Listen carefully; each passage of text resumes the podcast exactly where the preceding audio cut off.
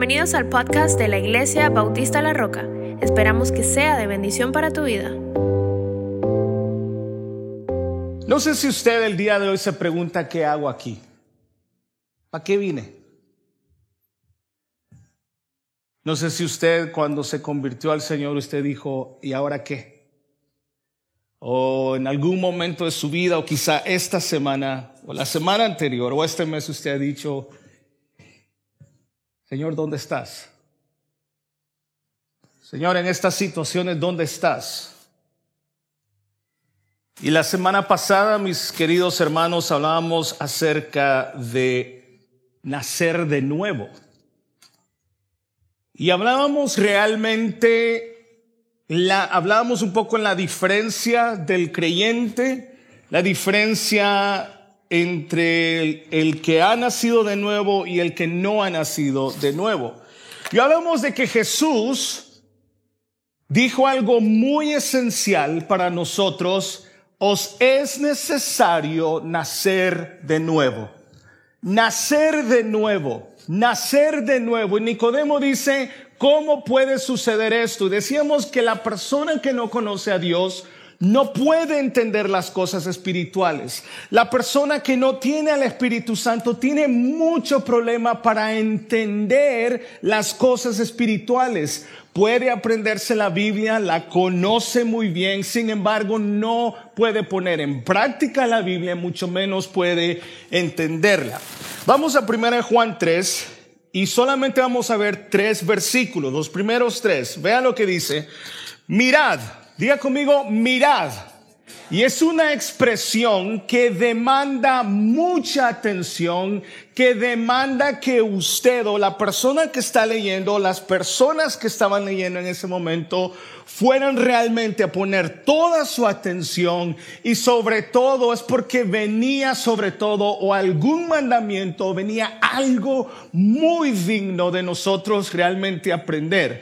Dice, mirad cuál amor nos ha dado quién? El Padre para que seamos llamados hijos de Dios. Por esto el mundo no nos conoce porque no le conoció a Él. Amados, ahora somos hijos de Dios y aún no se ha manifestado lo que hemos de ser, pero sabemos que cuando Él se manifieste, Ojo con esto, seremos semejantes a Él porque le veremos tal como Él es. Versículo 3, y todo aquel que tiene esta esperanza en Él se purifica a sí mismo, así como Él es puro. Señor, que tu palabra, Señor, que estas palabras caigan en buena tierra. Señor, Abre nuestros corazones, abre nuestro entendimiento y que Señor podamos salir diferentes como nosotros llegamos. En Cristo Jesús. Amén. Primeramente, entendamos el amor de Dios o, o, quiero que usted tenga en su mente el amor de Dios. Siempre se ha hablado de diferentes amores, pero quiero que se concentre en el amor de Dios no se concentre en el amor de su cónyuge, ya que tendemos a fallar mucho. Tanto como mi esposa falla, también yo fallo. Tanto como yo puedo dejar los calcetines donde no tienen que estar, también mi esposa puede dejar los zapatos donde no pueden estar. Tanto como yo puedo decir algo que no tenía que decir y después tengo que regresar con la cola entre las patas a pedir perdón, también ella puede fallar. Sin embargo, estamos hablando de un amor perfecto y estamos hablando de un amor que nunca, nunca falla. ¿Sí me entendió? Un amor que nunca falla. Un amor que nunca falló, nunca falla y nunca fallará. Y Juan está diciendo, miren, mirad, es un mandato, una exclamación que exhorta a los lectores a prestar mucha atención de la declaración. Y Juan dice, miren, ojo, hello, yo, hey, hey, hey. Mirad cuál amor. Miren el amor de Dios. Observe el amor de Dios. Mire lo que Dios ha hecho y cómo nos ha demostrado ese amor. Sin embargo, el problema muchas veces o el por qué nosotros no entendemos el amor de Dios y no entendemos lo que Él ha hecho en nosotros o por nosotros es porque muchas veces olvidamos o no nos damos cuenta o no hemos estudiado quiénes nosotros éramos o quiénes nosotros somos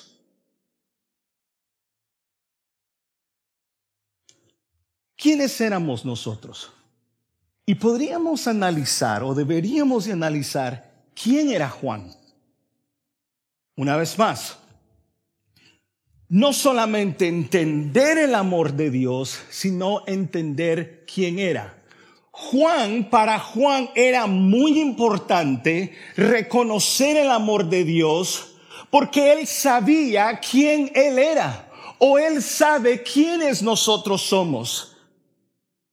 La sociedad nos dice a nosotros que depende de lo que usted tiene, así de usted vale. Si usted tiene mucho, usted vale mucho, aunque deba absolutamente todo. ¿Verdad? Porque el día de mañana usted no paga y se lo quitan. La sociedad nos ha enseñado eso, que usted vale lo que usted tiene. Este no es el caso.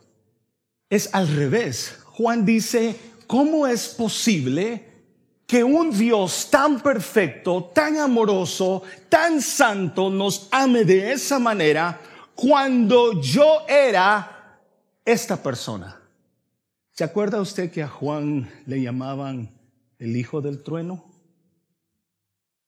Yo he conocido hombres que les llaman o les ponen por apodo el diablo. Usted se puede imaginar por qué. O he conocido personas que les dicen fosforitos. ¿Ha escuchado ese sobrenombre? Porque cuando se encienden, o he conocido mujeres que, que les llaman pólvora. O he conocido personas que les dicen morterito.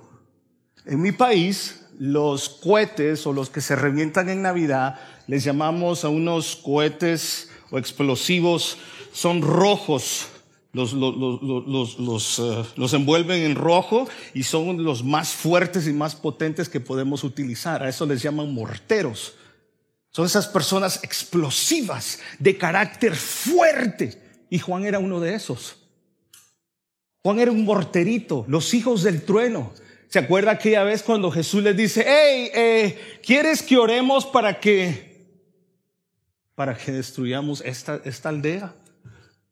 Un carácter, una personalidad, una manera de ser, una manera de pensar que solamente Dios puede cambiar. Y Juan dice, miren qué amor el que nos ha dado ese Dios tan perfecto, ese Dios tan grande, el creador del universo, me amó tanto, no vio quién yo era, a pesar de quién yo soy, era, el Señor me ama de tal manera. Nosotros estamos acostumbrados a amar a quien, a quien nos ama igual o más que nosotros. Nosotros estamos acostumbrados a amar y dar y esperamos ese amor o esperamos esos favores de regreso. El amor de Dios es tan perfecto que Él no espera nada a cambio. Me amó a pesar de. Y usted ponga todo lo que usted era antes Ahora, debemos de mantener en mente el día de hoy quiénes nosotros éramos o quiénes nosotros somos. Mire, primeramente, la Biblia me enseña a mí quién era antes. Y si nos ponemos nosotros a platicar los testimonios, dos cosas. Primero, nuestras pruebas. Y segundo, quién nosotros éramos. Pasaríamos todo un mes o toda una semana hablando de quién nosotros éramos. Entonces, la Biblia me enseña a mí, primeramente, en Mateo 18:11, me enseña que el Hijo del Hombre ha venido o vino para salvar lo que se había perdido. En primer lugar, usted y yo, antes de Cristo, estábamos perdidos, no teníamos dirección, no teníamos dónde ir, o andábamos arriba y abajo y nosotros estábamos perdidos. Qué horrible es estar perdido. Hoy en día, si nosotros no tenemos eh, Waze o Google Maps, o ¿cuál es el otro? Eh, el otro que no es Apple, no le voy a dar publicidad. Qué feo es estar perdido. En mis tiempos, cuando yo me mudé aquí a Carolina del Norte en el 2007, yo trabajé para una compañía y en ese tiempo no había eh, como están las cosas ahora en el teléfono. Entonces me tocaba utilizar, quizá, quizá alguno de ustedes se va a acordar de MapQuest. Nadie, bueno, aquí el más antiguo soy yo. Y me tocaba andar por todos lados, incluso me tocaba ir en Virginia y utilizaba MapQuest. Y usted tenía que calcular las mías, pero tenía que estar pendiente con ese papel que imprimíamos para llegar a lugares. Recuerdo que una vez tenía un celular de esos flip, que no tenía GPS. Y recuerdo una vez que me tocó ir por allá, por un lugar que se llama Chakawinity. Eso existe aquí en Carolina del Norte. Está cerca de Little Washington, ¿cierto? Chakawinity. Está como, estaba como a dos horas y media de donde vivía. Y era una cita, yo vendía alarmas de casa. Me salió salir de la casa tipo 5 de la tarde para llegar a las 7 de la noche. Y en eso empieza a llover. No tenía aire acondicionado el carro. Era un clásico, usted se imagina. Y me perdí. Y en medio de ese monte, de esa metrópolis, pierdo también señal. Estuve sudando y sudando por hora y media, perdido, no sabiendo dónde estaba, mucho menos dónde iba. Y usted y yo vivimos por mucho tiempo sin saber dónde estábamos, sin saber dónde íbamos. Eso es lo que la Biblia me dice. Vea también otra característica de lo que nosotros éramos antes de Cristo. Isaías 64, 6 dice, si bien todos nosotros, ¿quiénes? Solo algunos, solo un grupito, todos somos como suciedad y todas nuestras justicias, porque muchos de nosotros creemos que somos buenos, ¿verdad? Usted sale a evangelizar y usted le dice, ¿usted va a ir al cielo? Sí, ¿por qué? Porque soy bueno. Bueno, las obras no me salvan. Las obras son incapaces de salvarme. Nuestras, nuestras justicias, nuestras acciones, nuestras intenciones como trapo de inmundicia y caímos todos nosotros como la hoja y nuestras maldades nos llevaron como viento. Como trapo de injusticia. Pastor, me choca. Pastor, eso me ofende. Qué bueno Qué bueno, porque el Evangelio tiene que enseñarme quién soy o quién era y de dónde Cristo me sacó a mí. Por eso Jesús le dice, tienes que nacer de nuevo. Because of who you are, that does not work and that's not able to go to heaven. Para que vea que también hablamos en lenguas acá. Tres. El salmista dice en Salmo 8:4, ¿quién es el hombre para que en él pienses? ¿Quién soy? ¿Sabe qué da a entender? You're nothing. Eres nada ni nadie. Es más, déjeme decirle algo que mi esposa y yo hacemos. No pretendo que usted lo haga en su casa hacer que me paren esto y...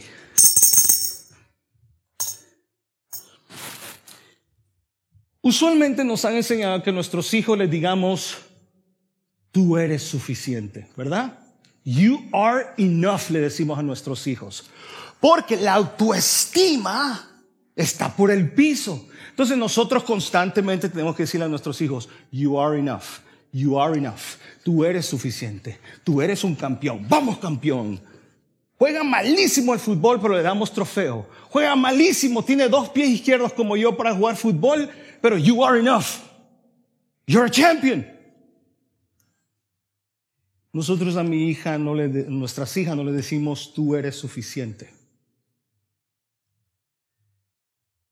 Porque eso crea en ellas, tenemos otras maneras de animarlas, pero eso crea en ellas de que el Dios se encuentra en ellas mismas y son suficientes. Yo les digo a mis hijas, ustedes no son suficientes si no tienen a Cristo.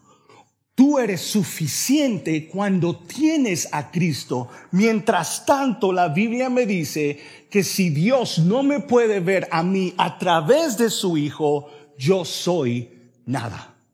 So we're not enough. No somos suficientes. Somos suficientes cuando el Padre me ve a través de su Hijo Jesucristo. Yo era nada, soy nada sin Dios. Romanos 6, de 17 al 19. Vaya conmigo por favor a esa cita, o no sé si la tienes. Helen, gracias por ayudarnos. Al salir de acá, tu papá te va a llevar al mejor restaurante en lo que puedas pensar. Amén. ¿No está el papá? Bueno, conveniencia, ¿verdad? 6, 17 al 19. Vea quién era usted antes de Cristo. Y si usted está aquí, realmente estas luces no me dejan ver bien quién está aquí, quién no. Este versículo sella y pone un espejo enfrente de usted y me enseña quién soy sin Cristo, quién era sin Cristo. Romanos 6 del 17 al 19. Dice, pero gracias a Dios que aunque eras esclavos del pecado, ¿qué era? ¿Esclavos de qué? Y, y entonces mi amo era el pecado, por ende yo era mi amo era el pecado. Lo que el pecado, lo que me atraía a mí siempre, y bueno, sigue siendo el pecado. Que aunque erais esclavos del pecado, habéis obedecido de corazón. La clave aquí es de corazón aquella forma de doctrina a la cual fuisteis entregados y libertados del pecado, vinisteis a ser siervos de la justicia.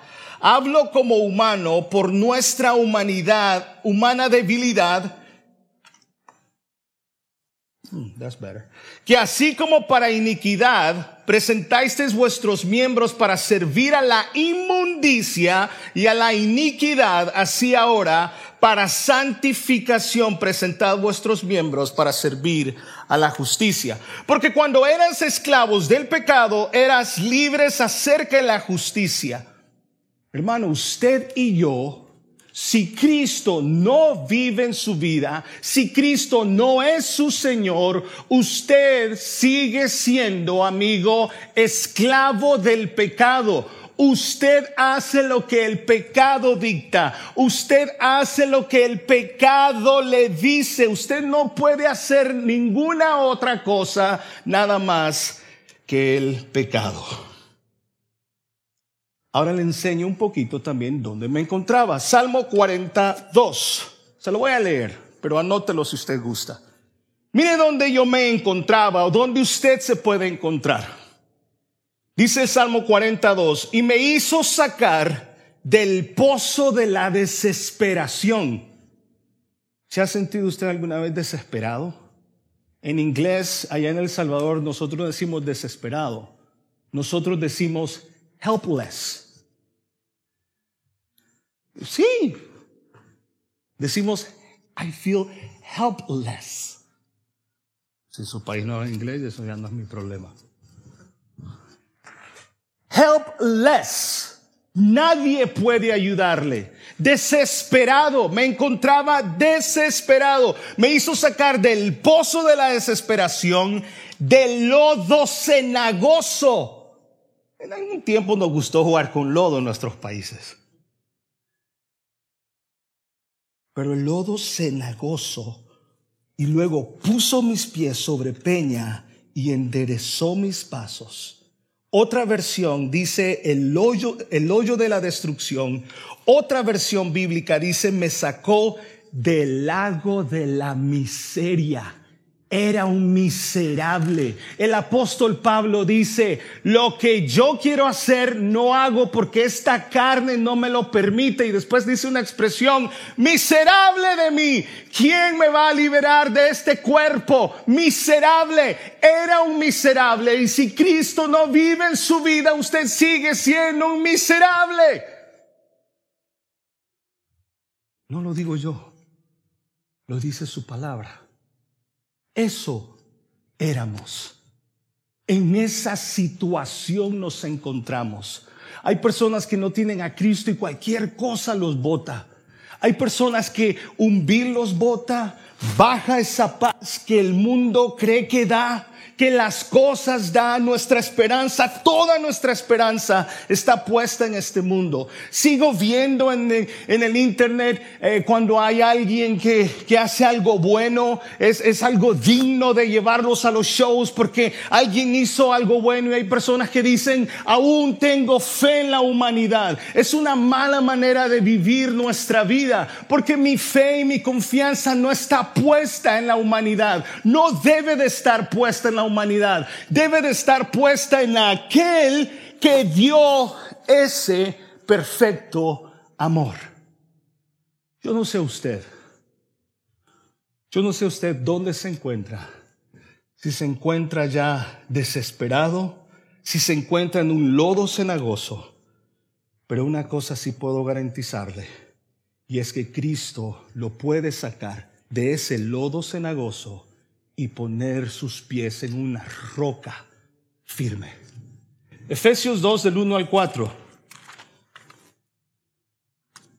¿Ya ve? Dijeron que sí. ¿Escucha? Efesios 2 del 1 al 4. ¿Usted ya piropió a su ser querido el día de hoy? ¿Ya le dijo qué bonito, qué bonita se encuentra?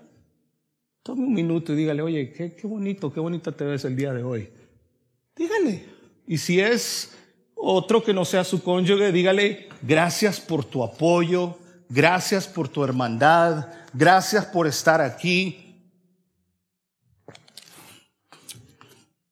Ya, ya, ya, no se aproveche. No le dije que hiciera vida social, ¿verdad? Efesios 2 del 1 al 4. Vea lo que dice también. Vea. Este es un pasaje muy clave. Cuando hablamos de la predestinación, cuando hablamos del amor de Dios, cuando hablamos de que Dios puso sus ojos en mí o en usted, esto es uno de los pasajes también claves o capítulos. Pero dice así, por arriba dice salvos por gracia. Todos entendemos que es gracia. Es un don o un regalo inmerecido. No dice nada. Dice así, y Él os dio vida a vosotros cuando estabais Perdón. Cuando estábamos qué? Perdón. ¿Qué estaba?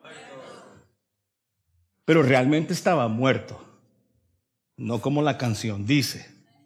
O sea, no estaba muerto. La Biblia dice que sí estaba muerto.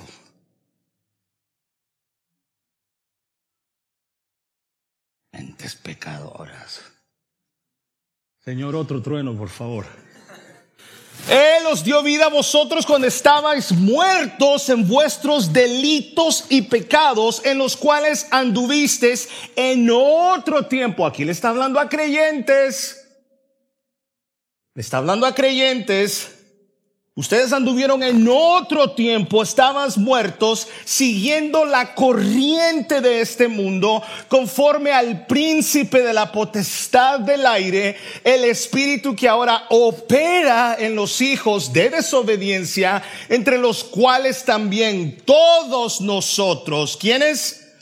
Todos nosotros vivíamos en otro tiempo en los deseos de nuestra carne, haciendo la voluntad de la carne y de los pensamientos y éramos por naturaleza hijos de, no dice mira, de ira. lo mismo que los demás. Si usted sale hoy en día, cualquier lado, usted va a encontrar zombies, muertos en vida. Creen que están vivos, pero Efesios 2 me dice que están muertos en sus delitos, en sus pecados, en sus concupiscencias. Y no sé si aquí el día de hoy hay zombies. No sé si hay gente que cree que están vivos, pero están muertos. No hay nada peor en el mundo, no aquel que dice no tener a Cristo, pero no hay nada peor en el mundo o en la vida que aquel que piensa que es cristiano y no lo es. No hay nada peor en el mundo aquel que dice que es cristiano, pero su vida es muy diferente al que vive bajo la sombra del omnipotente. El que habita, el que habita, no el que le da la gana, Jehová es mi pastor, nada me faltará. Es hermoso y nos fortalece y, y, el pecho sale más, no la barriga, el pecho sale más. Jehová es mi... ¿Really? ¿De verdad Jehová es su pastor? ¿O es pastor nada más cuando algo falta? Porque ese no es el Hijo de Dios. El valor no está en nosotros. Vea lo que dice Juan 15, 13. Nadie tiene mayor amor que este que uno ponga su vida por sus amigos. Más adelante también dice en 1 Juan 4:10, en esto consiste el amor. Ah, porque nosotros nos gusta hablar de amor todo el tiempo. Amor, amor, amor, amor y amor. Qué bonito. Pero mira Juan 4:10, en esto consiste el amor, no en que nosotros hayamos amado a Dios, sino en que Él nos amó a nosotros y envió a su Hijo en propiciación por nuestros pecados. Nosotros escogemos a la esposa, decimos, Déjeme ver, sacamos una lista, vamos a ver si está llena los requisitos. Mide 5'11, mide 6 pies, se viste muy bien, sabe inglés, tiene papeles. O las, las hermanas, ¿verdad? Saca una lista. Está alto, no tiene barriga, tiene pelo, en un momento lo va a perder. Jóvenes, muchachas, they lose the hair. Y en muchas ocasiones se va el pecho. A pesar de quien yo era a pesar de quien yo soy, Dios decidió amarme y no fue al revés. No fui, déjeme ver si puedo amar a Dios. No, no, no, no, no. Él me amó a mí primero y ese es el amor. Porque Dios no anda viendo si usted mide seis pies, si usted es barrigón, si usted es pelón, si usted es negro, blanco, eh, europeo, eh, salvadoreño, que no hay perfección, ¿verdad? Dios me amó, Dios me ama a pesar de. Sin embargo, le voy a poner una coma, porque hay gente que dice, bueno, si Dios me ama, yo voy a seguir viviendo como yo quiera. Bueno, bueno, ese no es libertad, ese es libertinaje. Una cosa es libertad que tenemos en Cristo, otra cosa es creer que tengo la licencia para vivir como me da la gana, y ese no es un hijo de Dios. Quiero que usted sepa eso, porque si usted piensa que usted puede seguir viviendo en el lodo cenagoso, entonces usted no es hijo de Dios. Ahí va el autoengaño. Ah, well, I can do whatever I want. Sure, of course you can. Yo quiero vivir así. Claro que sí, puede vivir así. Yo soy cristiano, pero, pero Dios me ama así. Bueno, sígale. Pero heredero del reino no es. Sin duda. Eso no es lo que la Biblia me enseña a mí. En esto consiste el amor, en que nosotros hayamos amado a Dios, sino que Él nos amó a nosotros y envió a su Hijo en propiciación por nuestros pecados. Dice el apóstol Juan, dice, ahora regresemos a, a primera de Juan, ya casi voy terminando, paciencia, no se me duerma. Haga de caso que esto es Netflix. No que Netflix, pastor. Eh, estoy tratando, estoy tratando, téngame paciencia. Mira cuál amor nos ha dado el Padre para que seamos llamados hijos de Dios. Yo soy hijo de Dios. Claro, yo podría decirle, mire, yo soy hijo de Jorge Rodríguez. Bueno, en mi país, en la ciudad de donde nosotros somos, en la comunidad cristiana, mi padre es poco conocido por lo que él hizo, por algunas iglesias que él comenzó en, la ciudad donde nosotros somos, entre la comunidad cristiana. Entonces yo podría llegar, ¿verdad? Yo soy hijo de Jorge Rodríguez y algunos me dirían, ¿y?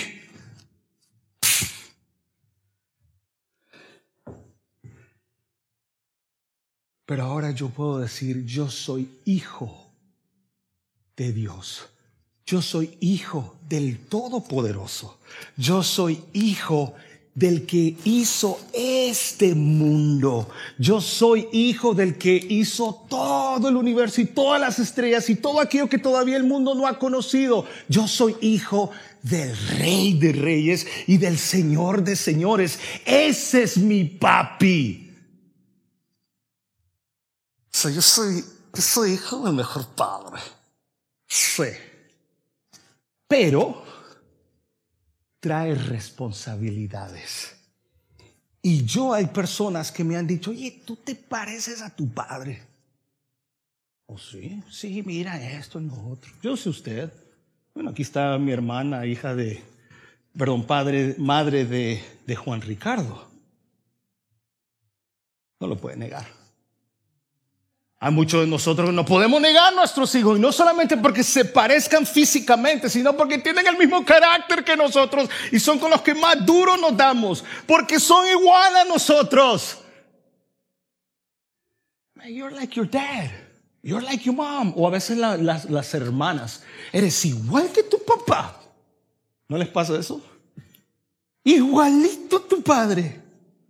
Yo no sé si el mundo nos mira a nosotros y dice, tú eres igual que tu Padre Celestial. Cuando usted se mira al espejo, ¿ve usted a Cristo? ¿O mira al mismo pelón de siempre? ¿O quizá más pelón todavía?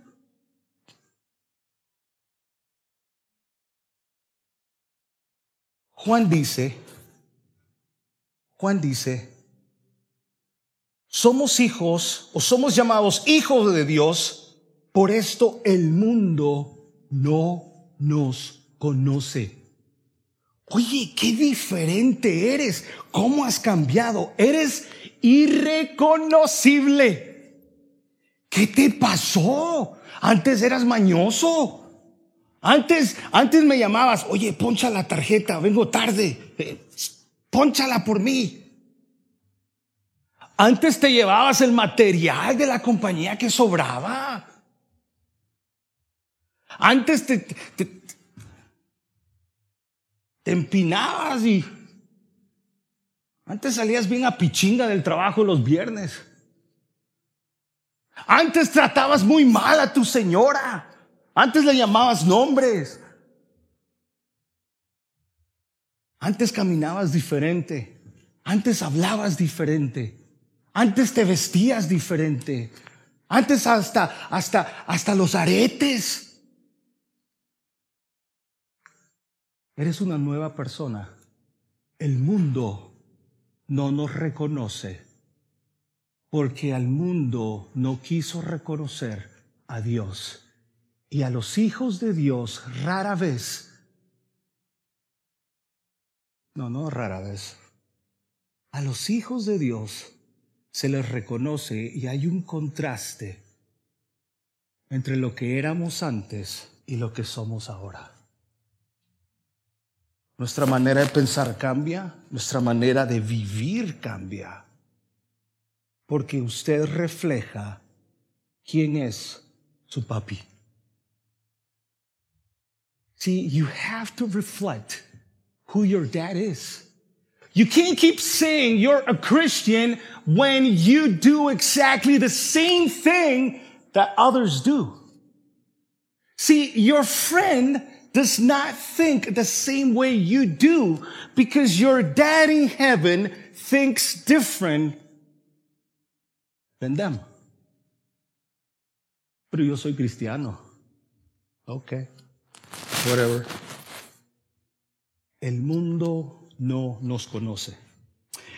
Hermanos, ahora somos hijos de Dios. Otras versiones dice, somos hijos de Dios y lo reconocemos y lo somos. Vea lo que nos dice Romanos 8 del 14 al 17. Con esto voy a terminar en cuanto a los beneficios de los hijos de Dios.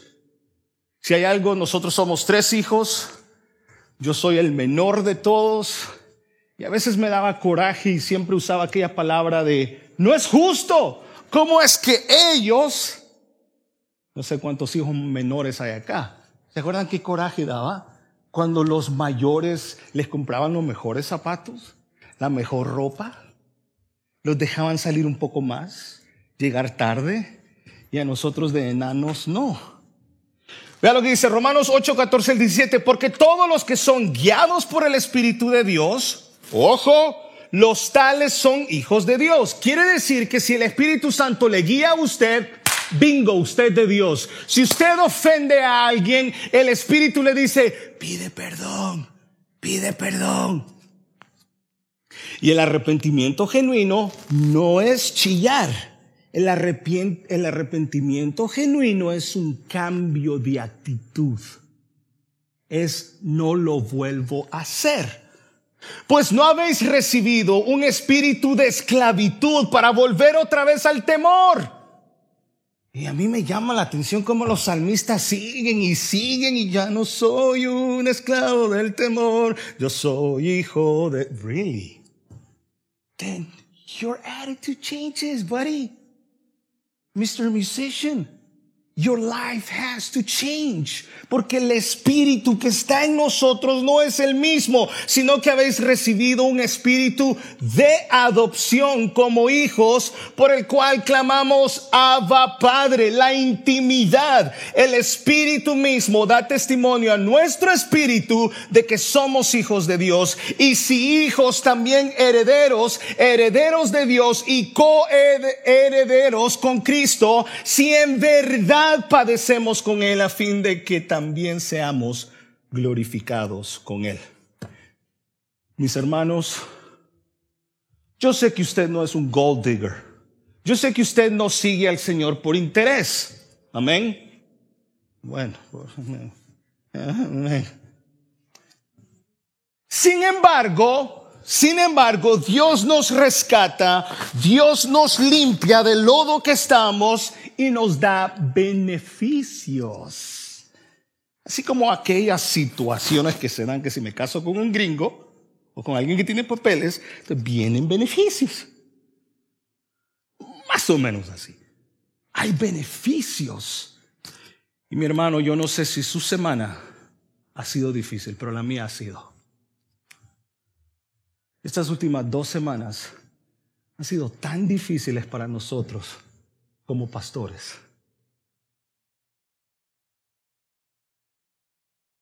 Hemos corrido de un lado al otro tratando de ayudar. Cada vez que hablo de situaciones difíciles y me rompe el corazón y me derramo enfrente de usted, no necesariamente que nosotros estemos pasando momentos difíciles, sino que nuestra congregación también, y nos sentimos como familia, como esposos, nuestras hijas se sienten también. Yo no sé si usted, hijo de Dios, ha venido agobiado, ha venido triste, ha venido confundido aún en su misma fe. Pero quiero darle por lo menos de tantos cientos de beneficios que el Hijo de Dios goza. Quiero darle cuatro. Número uno, Él nos da seguridad. el mañana no es seguro. Este mundo no es seguro. El otro día mi esposa y yo queríamos ver una película. No le voy a decir a dónde porque, porque no sé si silla de escarnecedor. Bueno, queríamos ir al cine con mi esposa y fuimos al cine.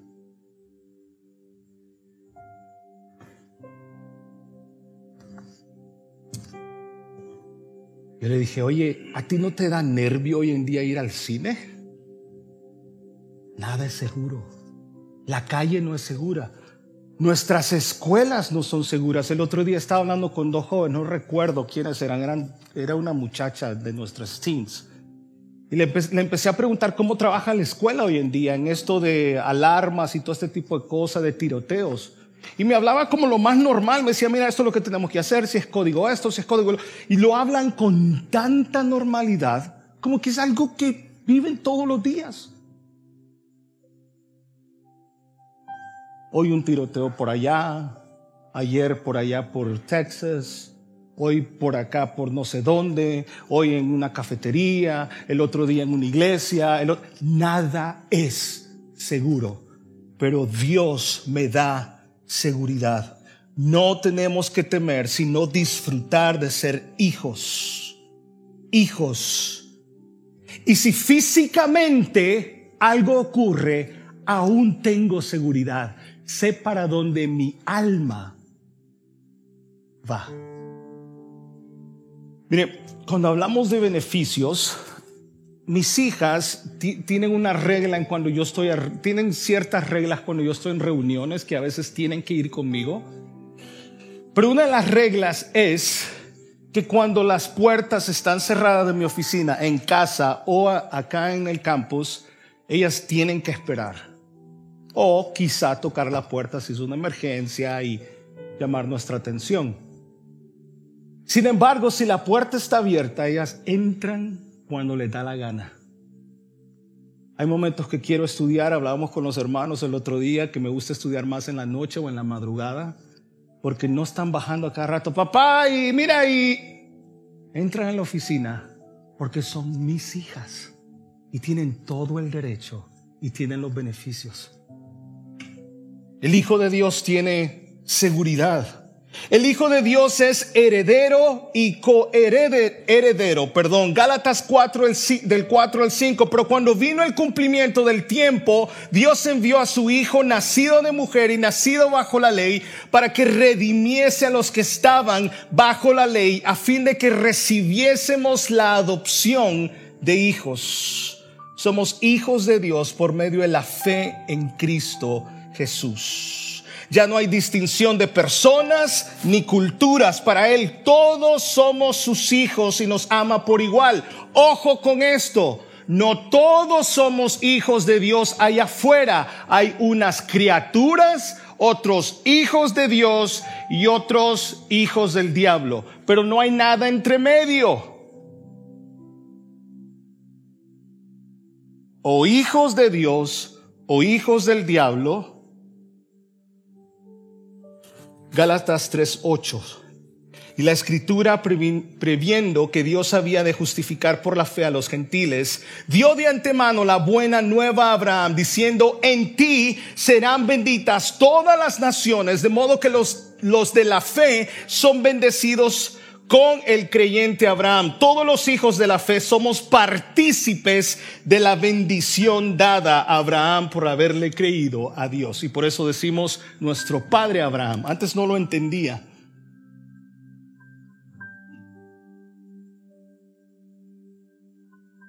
Tres, usted ha venido triste el día de hoy, agobiado, aburrido de la vida no sé si en algún momento como, como Elías, usted dijo ha dicho, Señor, quítame la vida. El Señor nos da esperanza, paz y seguridad. Todos buscamos la verdadera paz. Todos estamos esperanzados que el nuevo presidente aquí en nuestros países nos dé esa paz. Todos queremos gozar de esa paz. Todos queremos que nuestros países sean liberados de ese tipo, de esa persona, de ese gobierno. Y creemos y tenemos toda nuestra confianza que cuando ese cretino salga del gobierno, en nuestra tierra habrá paz. Eso es lo que seguimos creyendo, eso es lo que los salvadoreños seguimos creyendo, que tenemos paz al fin en nuestro país. No, no hay paz porque la paz únicamente viene de Cristo Jesús. Y si Cristo y si Dios es mi Padre, entonces yo tengo esperanza, paz y seguridad. Juan 14, 27. La paz os dejo, mi paz os doy yo no la doy como la casa lo da, como el carro la da, ni tan siquiera tu mujer. Más guerra y a veces. O el esposo.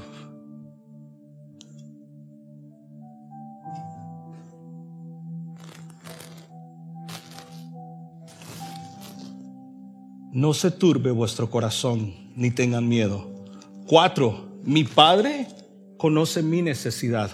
Mateo 6, 25 al 26 dice, no os afanéis por nuestra vida que habéis de comer o que habéis de beber, ni por vuestro cuerpo que habéis de vestir. ¿No es la vida más que el alimento y el cuerpo más que el vestido? Mirad las aves del cielo que no siembran ni ciegan ni recogen en graneros y vuestro Padre Celestial las alimenta. ¿No valéis vosotros mucho más que ellas, hermano? Tranquilo, relájese, bájele horas al trabajo y dedícalo a su familia. Dedique esas horas a su mujer, sáquela a comer, salga a romantiquear con ella, bájele al trabajo.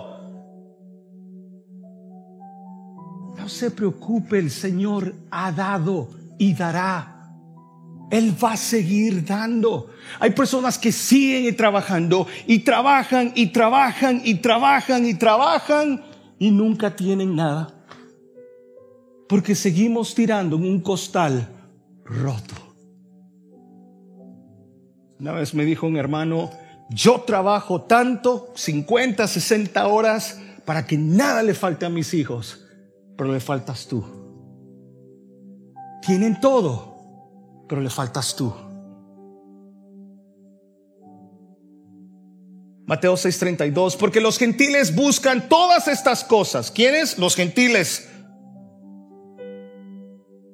Pero vuestro Padre Celestial sabe que tenéis necesidad de todas estas cosas. Filipenses 4:19, mi amor, siempre lo hemos creído hermanos, hijos de Dios, mi Dios pues suplirá todo lo que os falta conforme a sus riquezas en gloria en Cristo Jesús. Él ya sabe antes que usted pida. Jóvenes, antes que ustedes pidan, el Señor ya lo sabe. No se apresuren Cuidado con el noviazgo. Ah, es que me quiero casar ya. No, no, no, relax. Don't jump into that. Wait. El Señor conoce todas nuestras necesidades. Estos versículos dejan más claro que Dios como Padre conoce cada necesidad que tenemos como sus hijos. Si usted es hijo, si usted es hijo de Dios, esos beneficios son para ustedes. Mientras usted no sea hijo de Dios, por más que usted clame en el momento de dificultad, por más que busque a Dios por esos beneficios, si su fe no ha sido puesta en Cristo Jesús, es muy probable que su oración no pase, no pase el techo de su casa. Primero, debo de ser hijo. No primo. Aunque usted va en algunos lugares donde de construcción y le dicen primo, ¿no? Primo. No, no, no. Eh, eh, con Dios no hay primos. No sé si usted es primo, pero esto aplica a hijos de Dios. La esperanza que dice, cierro con esto, Juan. Amados, ahora somos hijos de Dios y aún no se ha manifestado lo que hemos de ser, pero sabemos que cuando Él se manifieste seremos semejantes a Él porque le veremos tal como Él es. Juan dice, sabemos, sabemos, no duda, no titubea, dice, yo sé, sabemos, tengo una esperanza. Querido amigo, no sé si usted tiene esperanza el día de hoy. No sé si le van a dar los papeles, quizá no. Pero yo tengo mejores papeles para usted. Yo tengo papeles para usted en una ciudadanía, una ciudadanía eterna, donde nada se corrompe, donde nada se pudre, donde nada deja de quedar, donde no se trabaja, donde no hay dolor, donde no hay tristeza, donde no hay necesidad donde no va a llorar más, donde no hay muerte, ni dolor, ni problemas. Que aparte de todos estos beneficios que podemos gozar aquí en la tierra, hay un lugar, hay un lugar donde nada se pudre, donde hay seguridad, donde hay gozo. Y yo no sé si hoy usted vino medio gozoso, un tercio, parte preocupado en dónde va a trabajar mañana, preocupado si mañana hay chamba, preocupado que mañana otra vez hay que bregar con el logro ese. Preocupado si me va a salir el cheque para pagar todos esos biles. Si la señora me ama aún, el señor, el panzón este me ama todavía. No sé. No sé si usted comparte esa misma esperanza que yo tengo el día de hoy. Pero hoy Cristo, hoy Cristo, hoy Cristo le dice a usted, tengo esos beneficios y más, pero el mejor beneficio de ser hijo de Dios es saber que tenemos una segura salvación y esa no se pierde. Lo siento, por más que le hayan enseñado que la salvación se pierde, la salvación no se pierde porque no depende de mí, depende de Él. Padre, gracias. Gracias Señor por esa salvación. Gracias Señor por ese amor cuando el mundo no daba ni un centavo por mí, cuando el mundo no daba ni un centavo, ni un dólar, ni ningún tipo de valor, Señor, tú pusiste tus ojos en mí y me amaste y me amas y me amarás. Gracias Señor por tu Hijo Jesucristo, quien tomó mi lugar quien Señor, sin ver quién yo era, Señor, basado en esa necesidad, en quien yo era, Señor, tú moriste en la cruz por mí, por este pecador, por esta alma que estaba en el lodo cenagoso. Señor, gracias. Gracias porque en ti encuentro la paz, en ti encuentro la seguridad, en ti encuentro todo. Señor, si aquí hay vidas que no te conocen, que tu Santo Espíritu, Señor, toque sus vidas, cambie sus vidas y traiga la paz, esa paz que sobrepasa todo entendimiento. Señor, trae salvación a esa casa. Trae salvación a ese hombre. Trae salvación a esa mujer. Trae salvación a ese joven. Trae salvación, Señor, a ese corazón. En Cristo Jesús te damos gracias. Diga un fuerte amén.